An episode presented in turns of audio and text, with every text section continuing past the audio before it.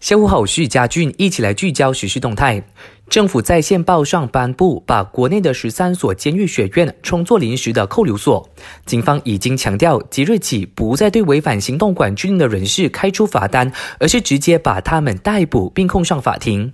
考量到接下来落网和监禁的人数可能增加，国防部高级部长纳杜斯里伊斯麦沙比利宣布，内政部把十三所监狱学院作为扣留违反行管令人士的地方，以应付监狱拥挤的问题，让落网的人士保持距离。伊斯麦沙比利也说，监狱学院的标准作业程序跟普通的监狱是一样的，被扣留的人士必须遵守条规。Mesyuarat semalam sebenarnya telah membuat keputusan iaitu supaya Kementerian Dalam Negeri mewartakan 13 akademik penjara sebagai pusat tahanan yang baru untuk pesalah-pesalah yang engkar PKP dan yang berkaitan dengannya. Peraturan dan undang-undangnya adalah sama saja dengan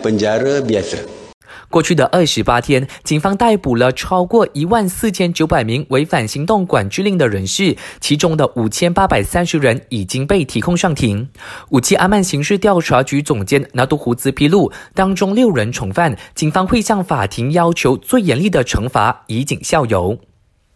国际货币基金组织 IMF 预测，我国今年的国内生产总值 GDP 出现萎缩，为负百分之一点七。至于我国明年的 GDP，IMF 预测会增长百分之九，不仅是东盟五国里最高的，也高于国际信贷评级机构会预预测的百分之五点八增长。IMF 也估计，受到新冠肺炎疫情冲击，全球今年的经济成长为负百分之三点零，并相信全球增长预计可以在二零二一年反弹到百分之五点八，但这取决于疫情在今年下半年的控制。